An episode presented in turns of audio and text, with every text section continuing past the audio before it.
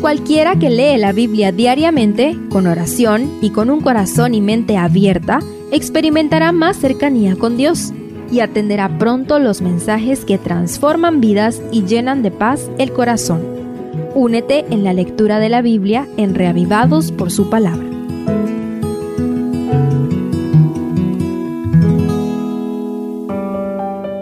Salmo 85 es un magnífico salmo que combina la acción de gracias por la liberación, una plegaria por la restauración y la certeza profética de la respuesta divina. El contexto pareciera ser el regreso del cautiverio babilónico. Deleítate conmigo estudiándolo en cuatro partes. Primero, volviste la cautividad de Jacob.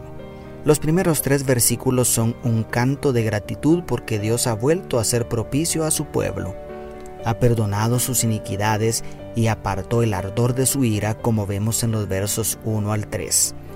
No es fácil para entrar en el corazón de un judío que vuelve de Babilonia a las cenizas de Jerusalén después de 70 años de cautiverio.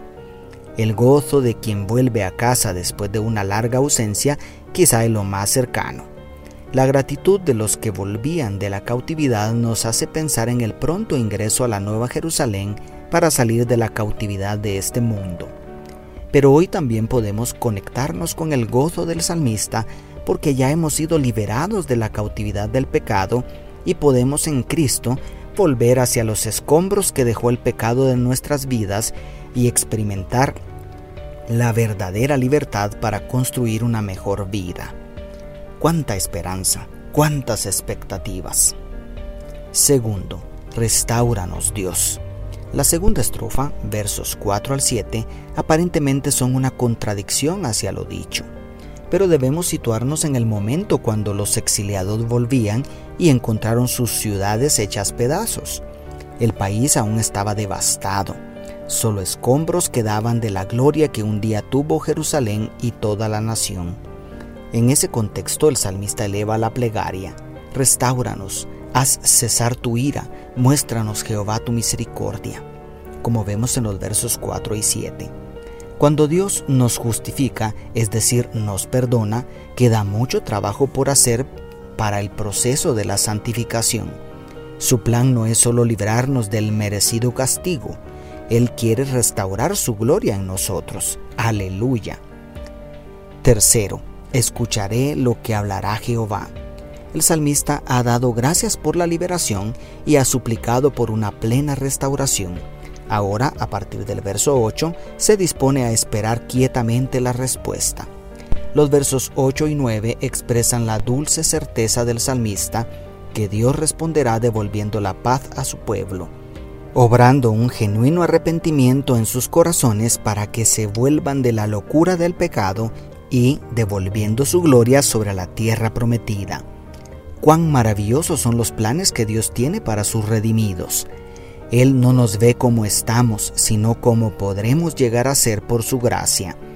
Después de doblar tus rodillas y confesar tus pecados, puedes tener la certeza de que Dios te hablará de paz. Podemos tener la seguridad de que volverá a hacer brillar su gloria en nosotros. Y cuarto, el amor y la justicia danzan juntos merecen atención especial las imágenes vívidas de las sublimes personificaciones que se encuentran en los versos 10 al 13. Como dice el comentario bíblico adventista, en estas pintorescas figuras de personificación se resume todo el plan de salvación. Son los atributos principales del carácter de Dios que Satanás ha querido divorciar con su aparente lógica, pero aquí están reunidos como en una armoniosa y perfecta danza la misericordia y la justicia encuentran en Dios y su gobierno perfecta armonía. En la cruz del Calvario vemos al soberano ejecutando su inexorable justicia y, a la vez, prodigando un amor infinito por sus criaturas descarriadas. El plan de salvación en Cristo es perfecto, satisface las justas demandas de la ley divina y al mismo tiempo extiende la misericordia de Dios hasta el mismísimo infierno por amor a nosotros. No bastará la eternidad para sumergirnos en tan inmensurable amor. Hoy alaba a Dios por haber pagado tan alto precio por tu redención. Ora constantemente por una plena restauración de su imagen en ti y prepárate para contemplar su infinita gloria, cosas que ningún ojo jamás ha visto ni oído jamás ha escuchado. Dios te bendiga, tu pastor y amigo Selvin Sosa.